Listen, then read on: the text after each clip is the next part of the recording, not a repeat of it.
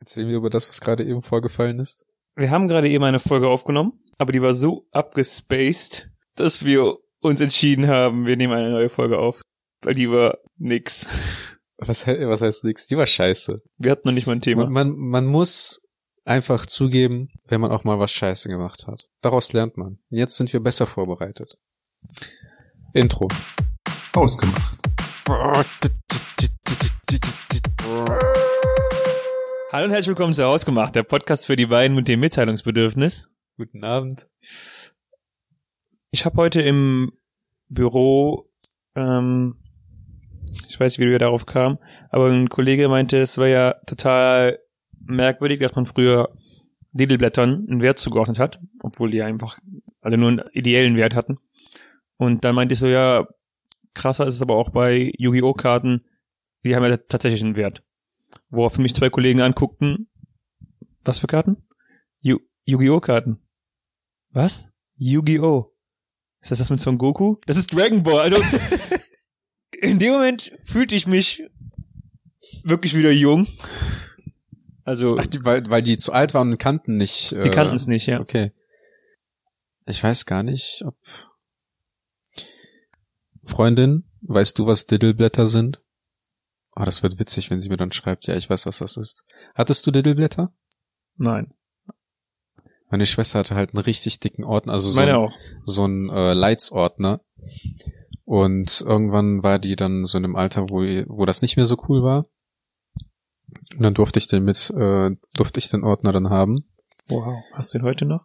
Ich war der Held der Grundschule bei allen Mädels, weil ich einfach so eine fette Sammlung an Diddleblättern hatte. Und dann gab es tatsächlich diese So wie so ein Pimp immer durch die Schule gelaufen mit Mit vier diesem Grundschulbitches in der in Nein, Arm. nein, weil ich war ja fett und trotzdem kein Mädchen auf mich stand. Also die waren da noch nicht käuflich. Die wollten nicht nur wegen, deinem, wegen deiner Blätter. Ähm, ich fand das halt auch mit den Diddleblättern schon komisch, dass es irgendwie welche sogar mit Düften gab und die waren ja so richtig besonders. Ja, ja, ja, ja. Alle, alle konnten, haben da was gerochen und ich nie. Und dann hieß es, ja, du musst da dran reiben, dann, dann, dann riechen die im Bär. Ich habe nie was dran gerochen. Ne? Doch, ich hab schon gerochen.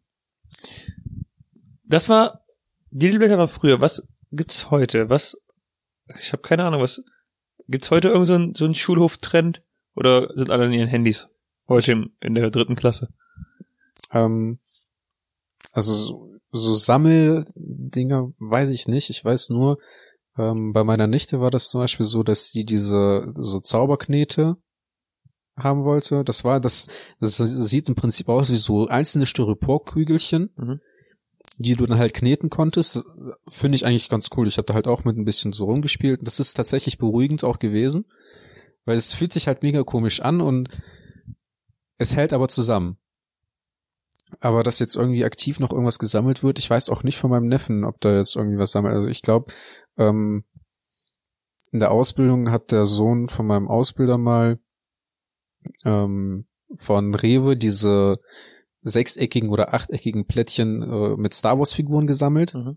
und auf dem Schulhof getauscht. Ich glaube, mein Neffe hatte hatte dann irgendwie Fußballkarten oder sowas. Die, dem hat, die hat ihm dann irgendjemand geklaut. War, da war der richtig traurig. Also ich glaube, das sind immer noch dieselben Trends wie vorher, dass es irgendwie so Sammelkarten und, und Sticker gibt, die dann irgendwie auf dem Schulhof getauscht und gesammelt werden und keine Ahnung. Und das Hat- war's. So. Hattet ihr Gogos? Wollte ich gerade drauf ansprechen, ja. Ja, wir hatten auch Gogos, die wurden irgendwann in der Schule verboten, weil, Echt? ja, da wurde auch damit gespielt. Und ähm, dann halt der Verlierer hat dann halt äh, sein Gogo abgeben müssen. Ja. Und darum haben sich Eltern beschwert, weil das halt so extrem teuer war, weil die Kinder, weil manche Kinder halt mega oft so Gogos verloren haben. Weil die scheiße waren, ja. Ja, daraufhin wurde es dann in der Schule verboten. Aber ein Kumpel von mir wollte unbedingt seine Sammlung komplett haben und hat dann immer auf dem äh, Grundschulklo im Geheimen noch seine Gogos getauscht. Hatte so einen kleinen Schwarzmarkt. Ja. Also das war ja im Endeffekt so, dass man einen Gogo immer zum Werfen hatte, weil einer ja irgendwie besonders gut geflogen ist oder keine Ahnung was. Mhm. Und die restlichen sollte man dann ja im Prinzip, dann hat man sich halt darauf geeinigt, wie viele man setzt. Und dann hat man die ja entweder in eine Reihe gestellt oder äh, hintereinander, also nicht hintereinander, aber irgendwie so ein Dreieck oder keine Ahnung was. Und dann durfte man ja draufschmeißen und die, die man getroffen hat, die durfte man dann aufsammeln. Ich habe Gogos auch nie verstanden. Arthur, Ja, bitte. wo bist du traditionell? Wo ich traditionell bin. Ja, ich, greif, ich gehe jetzt einfach direkt ins Thema, ohne da eine, äh, einen fließenden Übergang zu haben. Wo bist du noch traditionell? Du meinst, Wo würdest du sagen, ist die Moderne an dir vorbeigegangen und du denkst dir immer noch so, ja, der good old Russian way. Wo bist du noch traditionell? also ich schreibe tatsächlich noch am liebsten mit der Hand. Also ich, wir haben bei uns zum Beispiel in der Uni öfter mal die Möglichkeit am PC zu arbeiten, die, die Ergebnisse am PC abzutippen und das Ganze dann ähm, per PowerPoint oder mit per ausgedrucktem Blatt aus äh, äh, zu präsentieren.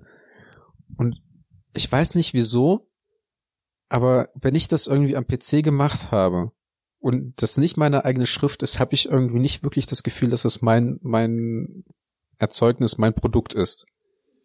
Also ich schreibe tatsächlich am noch am liebsten selbst mit der Hand und mit äh, und nicht mit Tastatur. Es gibt tatsächlich Studien darüber, dass Leute, die es mit der Hand schreiben, ähm, sich das besser merken können als Kommilitonen, die es mit dem PC schreiben. Ja. Unabhängig davon schreibe ich viele Notizen auch gerne noch handschriftlich. Obwohl ich weiß, dass es am PC einfacher, besser leslich und vor allem in meinem Fall auch schneller ist, weil ich inzwischen echt schnell mit der äh, mit, den, mit zehn Fingern tippe. Aber ja, ich habe kannst, du kannst das Zehn-Finger-Tipp-System? ich hab's mir selber beigebracht. Ich bin Versicherungskaufmann und ich benutze immer noch dieses maximal mit zwei oder drei Fingern tippen. Das habe ich auch eine Zeit lang gemacht, aber es gibt ja auch so kostenlose Tools Ja. für. Ich habe es mir selber beigebracht und es äh, klappt natürlich ganz gut. Ich weiß, ich finde es irgendwie, weil mein kleiner Finger, der ist irgendwie behindert, habe ich das Gefühl. Das Das ist ist, einfach. Mein kleiner Finger und der Ring, Ringfinger, ich habe das Gefühl, ich kann mit denen nicht wirklich arbeiten. Deswegen habe ich auch das Gefühl, dass ich nie wirklich Klavier spielen könnte, weil ich nicht diese Interaktion oder Funktion habe wie mit den Zeige- oder Mittelfinger. Das hat einfach so ein Muskel, Muskelgleichnis zu tun. Das musst du, muss, muss man einfach lernen. Ich habe es auch lernen, lernen ich, müssen. auch hab ich halt keine Lust drauf. Naja, aber unabhängig davon, ich ähm, schreibe tatsächlich auch gerne ähm, noch mit der mit der Hand. Ich finde auch ähm, für kleine Notizen oder vor allem für Mindmaps oder wenn du kleine Skizzen anfertigen willst, um irgendwas zu verdeutlichen, ähm, handschriftlich viel besser. Ich kann dir auch direkt in dem Zuge sagen, wo ich noch traditionell bin, weil ich bin einer der seit ich habe seit Jahren keinen mehr gesehen und ich bin der einzige, den ich so in meiner Umgebung kenne, der immer noch in Schreibschrift schreibt. Also dieses, wie man es in der Grundschule gelernt hat.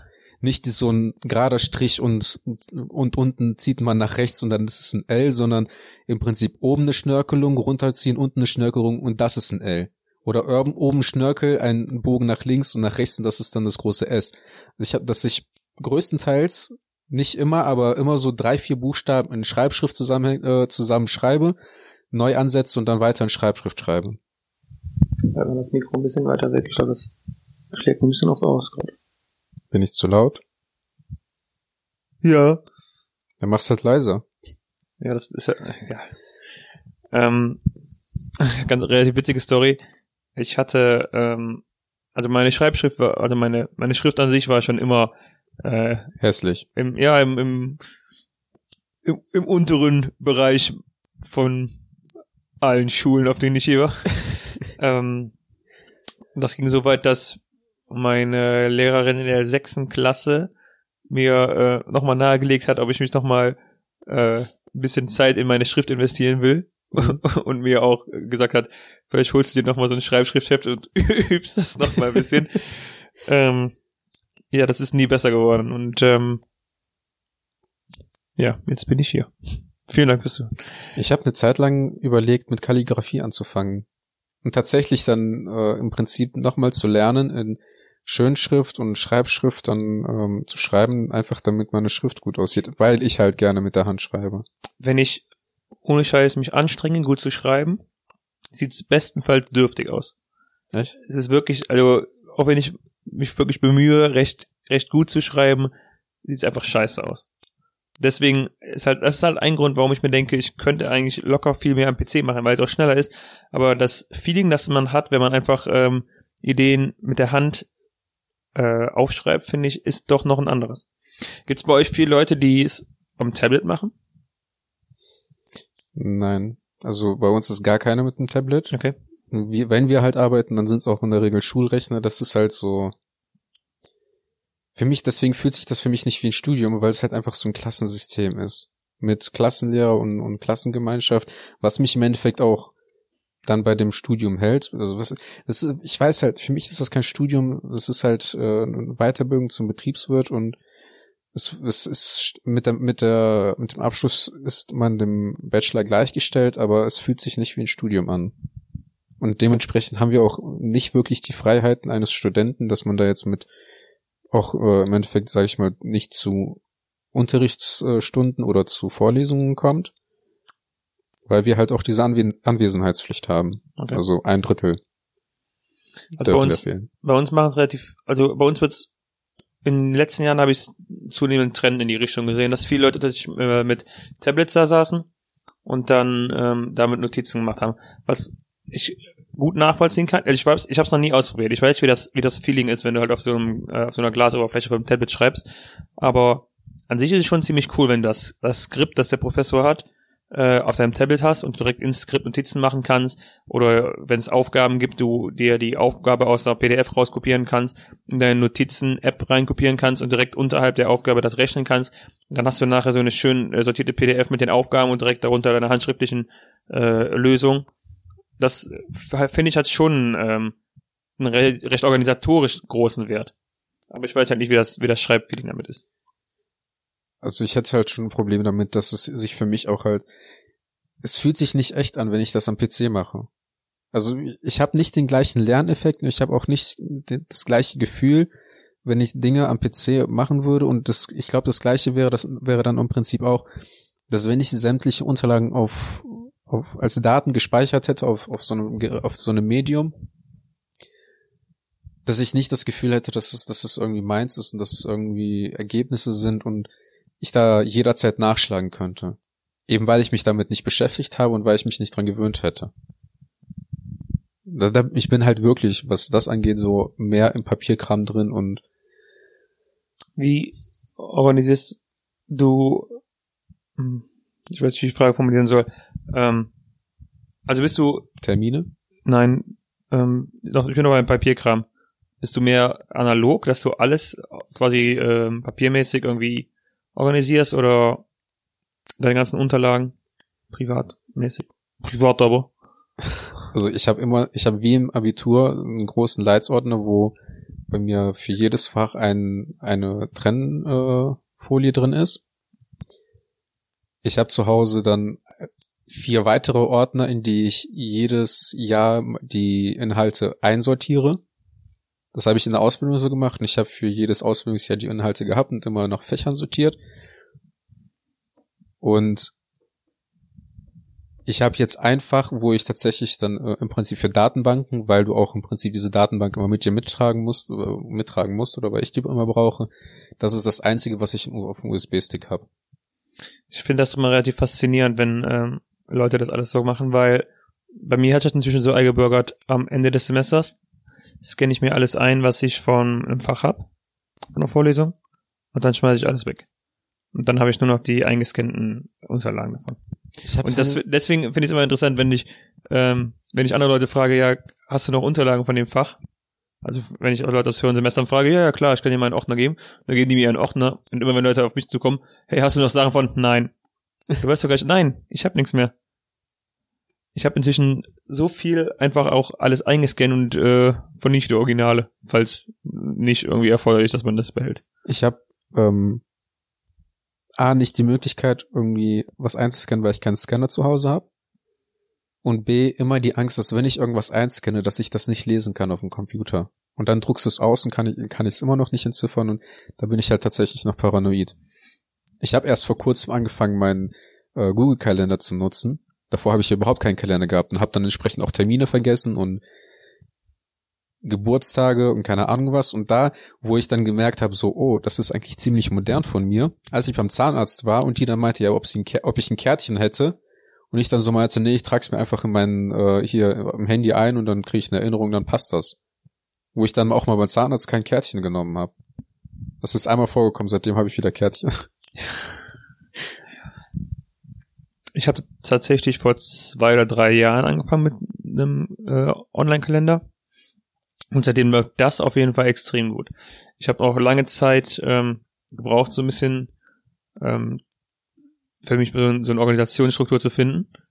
Ich habe auch da oft mal Kalender probiert, verschiedene Kalender-Apps durch, auch diese analoge Variante, ähm, diese analoge Variante halt auch mit dem Gedanken, oh, ich finde es eigentlich ganz cool, wenn ich handschriftlich schreibe. Aber es, es war eine Katastrophe. Immer wenn du, allein schon der Jahresübergang ist ja eine, eine absolute Katastrophe, wenn du wieder äh, in dein ganzes Jahr versuchst, Geburtstage eintragen zu müssen. Ja. Oder ähm, ich finde den, den Überblick einfach einfach kacke in so einem Papierkalender. Deswegen hat es bei mir der, der Online-Kalender eingebürgert und das läuft inzwischen auch relativ gut. Wo ich viel größere Probleme mit hatte, war tatsächlich ähm, eine To-Do-List-App. Weil, nicht. ja, ich hatte ich, ich habe auch, ich glaube, ohne Scheiß, mit Sicherheit im Laufe der Zeit zwischen 30 und 40 verschiedene To-Do-List-App auf meinem Handy gehabt. Und das mit waren- Scheiß? Bitte? Und mit Scheiß? vielleicht 60. Ich habe so viele verschiedene Apps durchprobiert. Das waren äh, Projektorganisations-App für für kleine Unternehmen. Das waren äh, einfache To-Do-Apps. Ich habe alles ausprobiert. Von der kleinen App, wo du wirklich nur eine Textbox, eine Text mit einem kleinen, einer kleinen Abhakbox daneben hast, bis hin zu den groß strukturierten Dingern, wo du einzelne Projekte anlegen kannst. In den Projekten gibst du Unteraufgaben und in den Unteraufgaben gibt's Beschreibungen. In der Beschreibung der Unteraufgabe des Projekts kannst du nochmal eine To-Do-List Mini anlegen. Okay. Ich habe alles durchprobiert und auch das hat extrem lange gedauert, aber auch das hat jetzt langsam eingebürgert und das äh, muss ich auch sagen, ähm, auch- da habe ich analoge Systeme probiert, also ich hänge mir Post-its an meine Pinnwand oder ich habe überhaupt eine Pinnwand, da sind keine mehr, weil ich nicht mehr mache. Ähm, das ist auch eine Sache, wo ich eher auf die, in die Moderne gewechselt bin und äh, mir jetzt sage, okay, das machst du jetzt alles über den PC, weil es auch da viel einfacher ist, finde ich. Ich hab nicht mal eine, eine To-Do-Liste. Hatte ich auch nicht. Hilft. Ich weiß auch nicht, ich wüsste nicht, was ich drauf schreiben sollte. Weil man muss Alles. ja im Prinzip Punkt eins auf einer To-Do-Liste wäre oder äh, ange, nee, andersrum. Der letzte Punkt auf meiner ersten To-Do-Liste wäre, abends eine To-Do-Liste für den nächsten Tag zu erstellen. Ja. So viel weiß ich. Oder dann zumindest, oder halt äh, im Prinzip der erste Schritt auf der To-Do-Liste To-Do-Liste für morgen wäre dann im Prinzip eine To-Do-Liste für den Tag zu machen. Aber ich weiß halt nicht, was meine To-Dos sind. Soll ich, ja, soll ich dir und unseren Hörern einen Quick Breakdown geben, wie man eine To-Do-Liste macht? Bereicher unser Leben. Im ersten Danke, Schritt, im ersten reicht. Schritt haust du alles da rein. Das ist entweder ein Zahnarzttermin machen oder die und die Hausarbeit für die Uni vorbereiten oder ähm, Geschenk kaufen. Du haust im ersten Moment haust du alles in die To- To-Do-Liste rein. In dem zweiten Schritt, und das kann während der Woche passieren, dann nimmst du dir irgendwann, meinetwegen sonntags nachmittags, da hat jeder Zeit, nimmst du dir vor, du guckst jetzt mal deine To-Do-Liste durch. Und dann kannst du im ersten Schritt wieder Sachen aussortieren, die einfach komplett unwichtig sind. Weil zum Beispiel, ähm, du magst die Person eh nicht, warum sollst du dir ein Geschenk kaufen? Pff, raus. Dann organisierst du das nach, Damit hast du dich jetzt eliminiert. dann organisierst du das nach, äh, nach, keine Ahnung, das muss jeder für sich selber entscheiden. Ich organisiere das nach, nach Wichtigkeit oder nach, nach Zeit.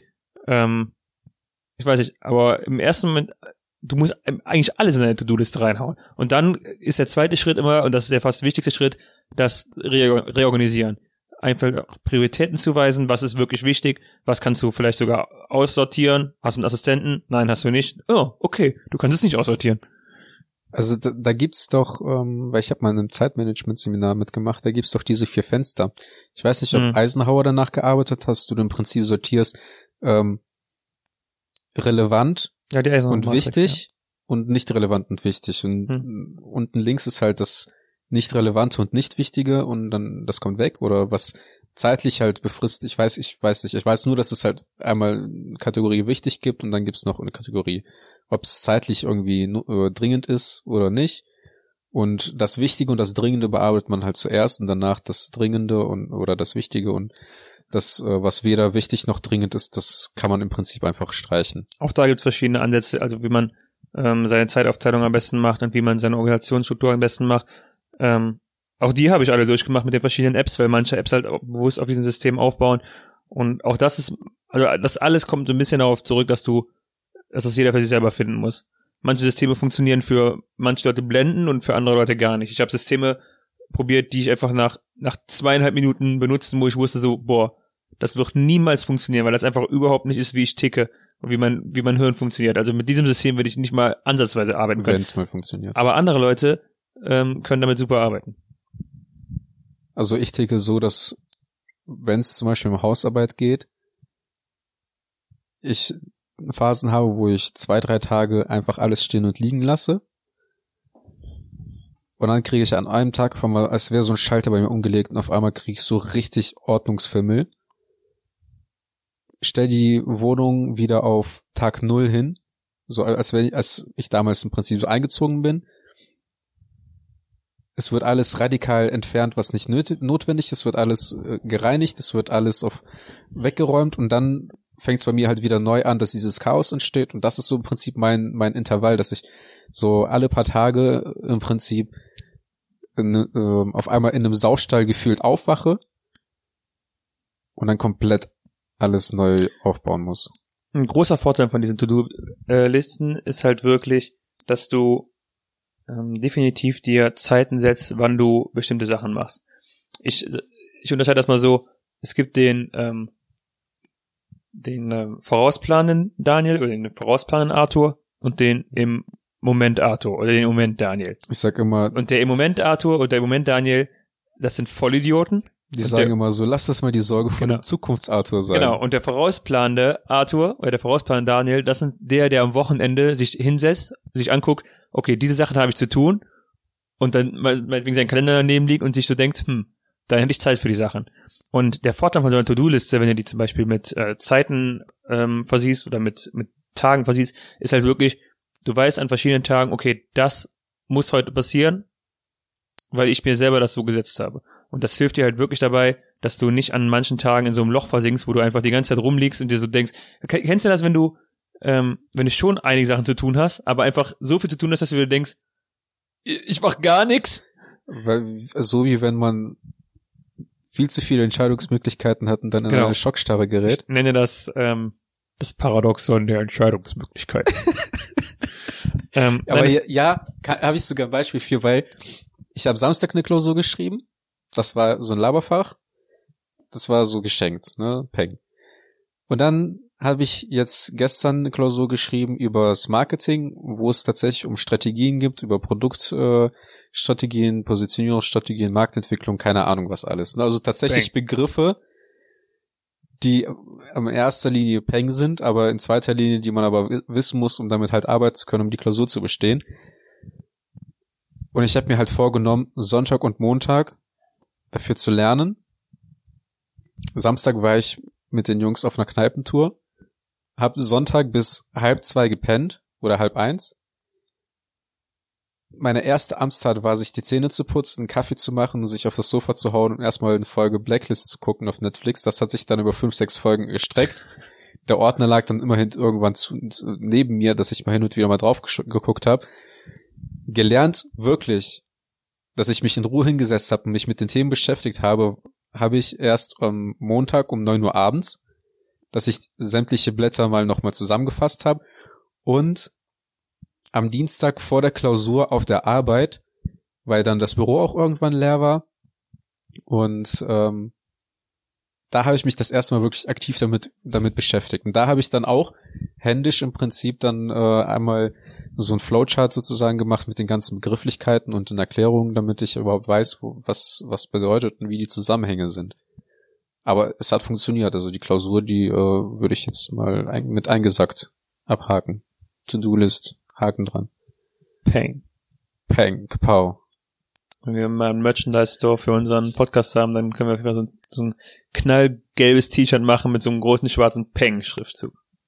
Ich habe das Gefühl, das hat, das gibt's in jedem Comic-Buchladen. Genau, aber unseres hat extra im Innenschild drin stehen, offizielles hausgemacht Produkt. Ja. Das verkaufen wir dann für 37,95 Euro.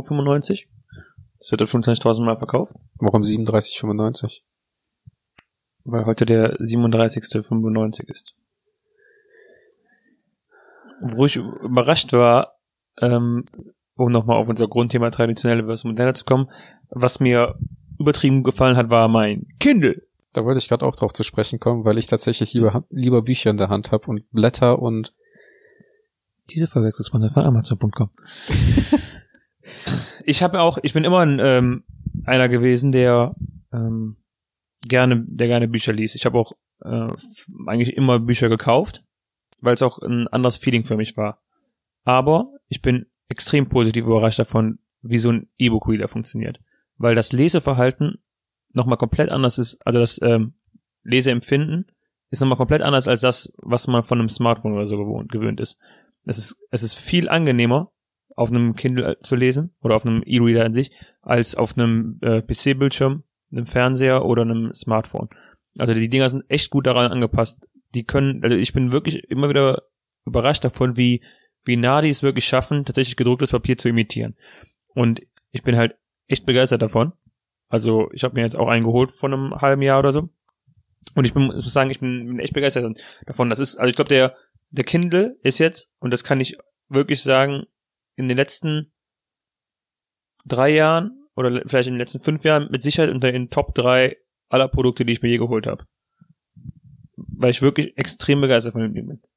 Kann ich nachvollziehen. Das ist bei mir auch immer der Gedankengang, dass wenn ich mir Bücher kaufe, dass ich mir dann denke, ich lese die einmal und dann kommen die bei mir in den Schrank und dann verstauben die da. Und ich finde das halt auch nicht so schön. Ich finde auch so DVD-Sammlungen, die Leute in so einem Regal haben und präsentieren mit 50, 60 DVDs, finde ich nicht schön. Genauso fände ich das auch nicht schön, wenn ich dann im Prinzip so ein komplettes Wandregal mit Büchern habe, weil das für mich optisch irgendwie nicht so viel hermacht.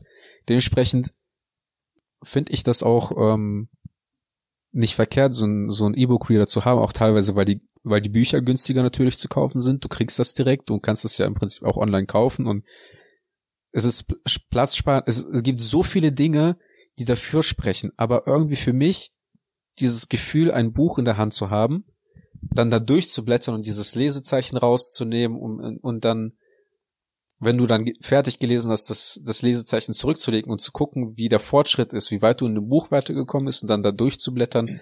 Das ist so ein Gefühl, ich habe unten links immer stehen, wie viel Prozent des Buchs ich bereits geschafft habe. Ja, aber das ist, das ist hast, aber hast du schon mal ausprobiert? Hast du schon mal, hast schon mal, anfassen. bevor du das jetzt, ähm, ich sag mal, vor, vor Teufel, hast du das schon ich mal Ich verteufel das ja nicht. Ich habe auch tatsächlich überlegt, mir mal irgendwann mal einen E-Book-Reader zu holen. Also ich kann es tatsächlich nur empfehlen. Aber das hat verschiedene Gründe. Wie es, klar, ich stimme dir halt auch zu. Es gibt so viele, es, es gibt mehr Vorteile eines E-Book-Readers als Nachteile. Ähm, aber es ist tatsächlich diese Nostalgie und also nicht Nostalgie, aber dieses äh, einfach dieses Gefühl eines Buches, ein Buch in der Hand zu haben, die frischen Seiten zu äh, zu haben, das ist irgendwas, das möchte ich irgendwie nicht vermissen. Es gibt also für mich hat ein Kindle, also ich, ich will nicht mal das Produkt sagen, für mich hat ein E-Reader verschiedene Vorteile. Und zwar zum einen ist das tatsächlich, ähm, das Ding ist extrem leicht und du hast 10.000 Bücher dabei. Ich fand es super angenehm, dass ich am Strand war und mit einem Buch durch war, aber mir schon das nächste Buch der Serie auf den Kindle draufgeladen, auf das, auf den E-Book draufgeladen habe. und du kannst halt wirklich, du, ich, wenn ich mir vorstellen müsste, da ich zwei von diesen dicken Büchern, das waren jeweils, keine Ahnung, 500, 600 Seitenbücher, wenn ich zwei von den Schinken einfach mit zum, zum Strand schleppen würde, wäre mir das aber viel zu anstrengend. Da hätte ich einfach gesagt, ich nehme wahrscheinlich gar keins mit. Aber damit ist es halt mega angenehm. Mhm. Ich bin überrascht davon halt wirklich, wie gut der das imitieren kann, dieses Leseverhalten. Mhm. Und was einfach das hauptausschlaggebende Argument ist, wenn du das Ding hast, du liest einfach. Ja. Du äh, hast einfach, einfach durch die Vorteile, dass es einfach ähm, immer dabei haben kannst, es, es passt wirklich ohne Scheiß in meine Jeanshose, in meine Hosentasche. Vielleicht hast du einfach nur riesige Hosentaschen. Ja, das kann sein. Ähm, du, du liest einfach. Du hast einfach ähm, im Bus, wenn du wenn du eine fünf Minuten Busfahrt hast, dann hast du ja je nach Buch vielleicht ein Kapitel oder ein halbes Kapitel gelesen. Und dadurch, dass du es einfach hast und dass du den Zugang dazu hast, dass du immer wieder schnell und einfach lesen kannst, fängst du einfach wieder an, mehr zu lesen. Und ich finde, das ist ein äh, auf jeden Fall ein Faktor, den man nicht vernachlässigen sollte. Wie, wie heißt dieses äh, moderne Gerät? E-Book Reader. E-Book Reader. Diese Folge ist von Amazon. Und was mich immer wieder mega flasht, ist tatsächlich die Akkulaufzeit. Also die ja. E-Book Reader, die haben ja ein E-Ink Display. Die, das funktioniert so, dass von, das glaube ich von unten magnetisch Partikel an die, äh, an die Scheibe oben geschossen werden und das bedeutet, dass nur dann Strom verbraucht wird, wenn halt eine Seitenänderung erfolgt. Das heißt, sobald die Seite eingerichtet ist, sobald der Text da steht, verbraucht er keinen Strom mehr, anders als im Handy. Ähm, es ist halt wirklich so, wenn der, wenn der Akku ausgeht, dann ist einfach die letzte Seite immer noch da präsent. Aber der braucht keinen Strom in dem Moment, wo du ja, ähm, außer in dem Moment, wo du die Seite wechselst. Verstehe ich. Also Was mega, was dann halt dazu führt, dass der Akkuverbrauch einfach verschwindend gering ist. Ich habe jetzt letztens meinen äh, E-Reader nochmal geladen. Da war er bei 6%. Davor habe ich ihn das letzte Mal Anfang November geladen. Und das ist einfach okay. so eine Sache, die ich immer wieder faszinierend ist finde. okay.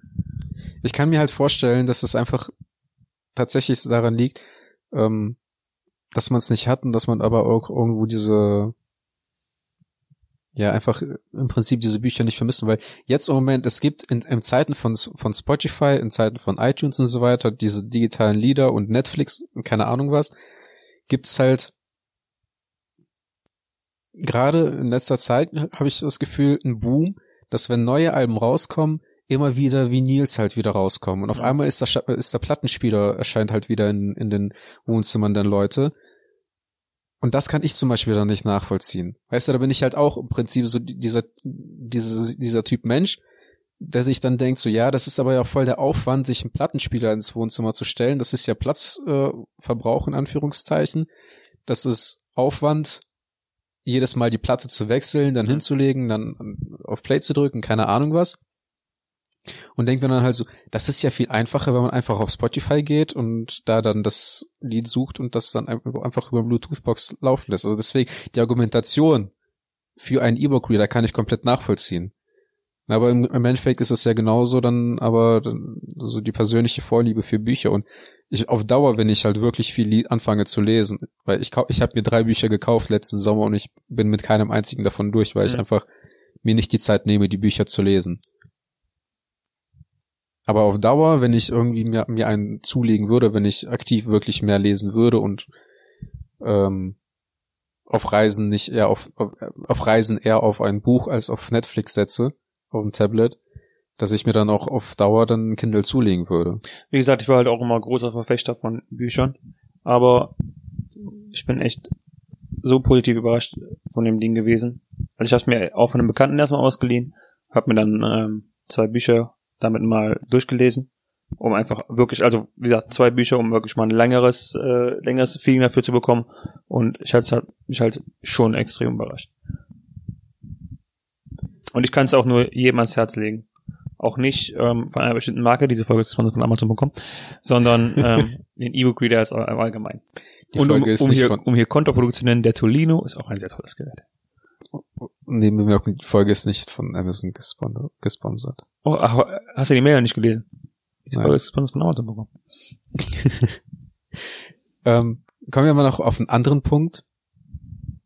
Ich verstehe den Hype Wir nicht sollten überhaupt um, mal auf den Punkt kommen. bitte? Wir sollten überhaupt mal auf den Punkt kommen. Es ist schon wieder, ist es schon wieder soweit? Nein, erzähl doch. nur kurz, in einem Zeit, wo alles auf einmal, alles in einem Gerät steckt und man möglichst alles auf einem Gerät auch haben möchte, verstehe ich den nicht, warum man unbedingt einen Thermomix haben möchte. Weil Mhm. ich weiß, ich weiß, es ist nützlich und für Hausfrauen bestimmt auch und für Leute, die viel zu tun haben und man schmeißt einfach alles da rein, aber irgendwie, ich würde mir vielleicht einen zulegen. Wenn ich eine Einzimmerwohnung hätte mit einer kleinen Kochnische, dass ich stattdessen statt einer eines fetten Herz und eines Backofens mir dann halt so ein Ding dahin stelle, aber prinzipiell finde ich es tatsächlich doch einfach wieder schön, auch dann halt äh, wieder schöner, dann selber zu kochen. Ich bin an sich auch, also ich, ich bin an sich auch einer, der sagte, auf dem Thermomix für Leute, die keinen Bock auf Kochen haben. Ich bin ein Aber- traditioneller Verfechter von Lagerfeuern. Aber um jetzt mal ähm, einfach die die Rolle des des Konterarguments einzunehmen, das also wie gesagt ich auch nicht unbedingt vertrete.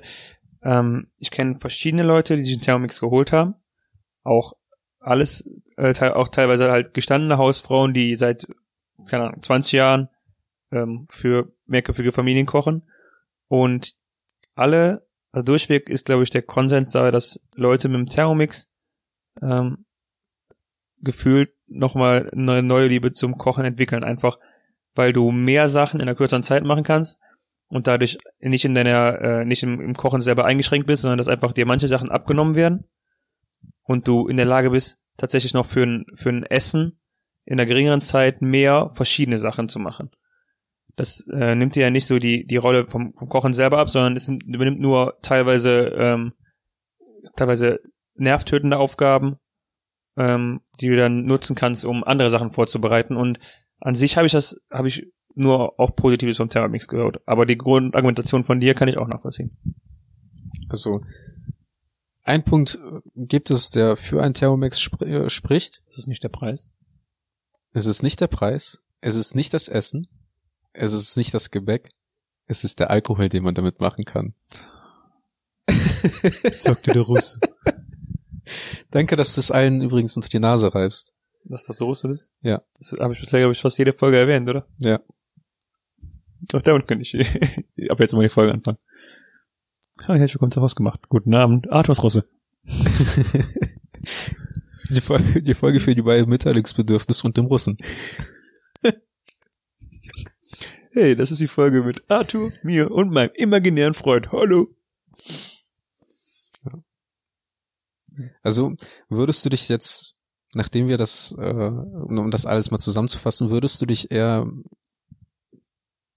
als Mensch der Tradition oder der Moderne sehen? Was Technologie angeht, würde ich mich definitiv eher als modern ansehen. Also, ähm, wie gesagt, der E-Book-Reader, ähm, die, der Kalender und auch mein, meine, meine PC-Nutzung ähm, ist eher schon alles so, dass ich eher so den Techniktrends folge und äh, alles in so eine Richtung Moderne geht. Ähm, ich habe mit Sicherheit relativ traditionsbewusste ähm, Züge noch an manchen Stellen. Zum Beispiel, wie gesagt, ich, ich schreibe gern handschriftlich. Du hast eigene Züge Ja, traditionsbewusste Züge. mit Kohle. Traditionsbewusst. Kohleausstieg 2038 ohne mich. Aber an sich muss ich sagen, dass ich schon ähm, vielleicht eher der Moderne zugehörig bin. Würde ich auch so sehen. Also wenn ich, wenn ich von, von allen aus, aus dem Umkreis so von, an Leuten, die ich so kenne, mal so eine, so eine, so eine Liste machen würde, ich glaube, du würdest tatsächlich von den, am, der moderne und Technik folgenden Personen so, vom Technisierungsgrade, Grad würde ich dich, glaube ich, tatsächlich auf Platz eins stellen. Weil du machst Okay. halt, du machst halt jeden, jeden Scheiß mit. Selbst diese äh, programmierten Chips, wo du dein Handy drauf hältst mit diesem NFC-Spur, von der du uns berichten wolltest, die du dir gekauft hast, von denen wir einfach noch nie wieder was. Ich habe die weder von denen noch von dir was gehört, noch habe ich von die Teile überhaupt im Leben gesehen. Dinger vor dem Schrank kann ich dir zeigen. Ich weiß halt nämlich noch, wie du darüber geschrieben hast mit, einem- mit einem Kumpel, was Der das eigentlich für Möglichkeiten bietet. Der hat mich dann mehrfach noch darauf angesprochen, auch in der Gruppe immer. Dementsprechend, äh, wenn wenn einer nicht modern ist, also wenn nicht du modern bist, dann dann weiß ich nicht wer. Und von dir selber? Also wenn ich jetzt von den Dingen überlegen würde, die ich traditionell mache und die ich äh, modern in der Moderne halt eher bin, dann würde ich mich auch tatsächlich mehr der Moderne zuwenden als der Tradition. Einfach weil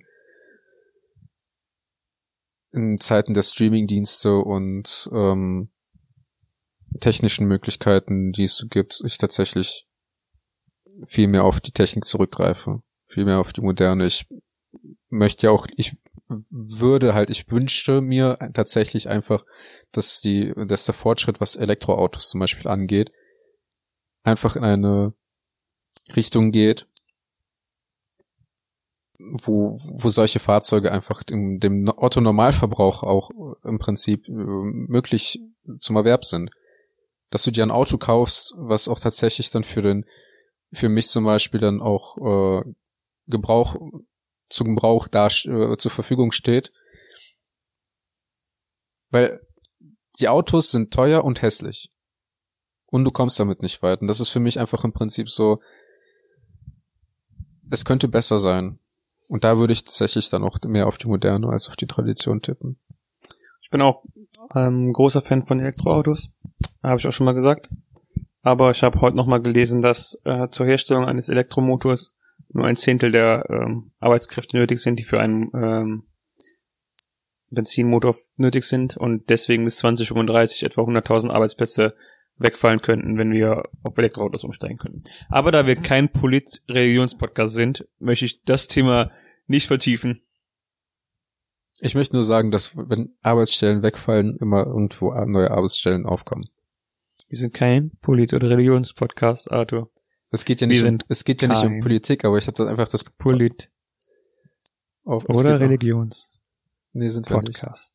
Aber lass es dir mal durch den Kopf gehen. Wir könnten nächste Folge mal diesen Ansatz machen, den wir mal hatten, dass jeder von uns ein Thema mitbringt. ich, ich hatte schon eins. Ja. du, du, du hattest schon eins und genau deswegen haben wir die Folge jetzt nochmal neu aufgenommen hier. Ähm, lass nächste Folge mal machen mit ein bisschen mehr Vorbereitung.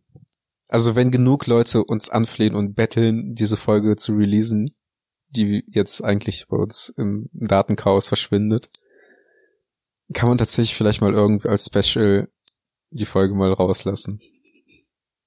Irgendwo mal, Irgendwann, wenn wir mal ein richtiges Zeitproblem haben und keine Folge aufzunehmen schaffen, dann werden wir die Folge nehmen.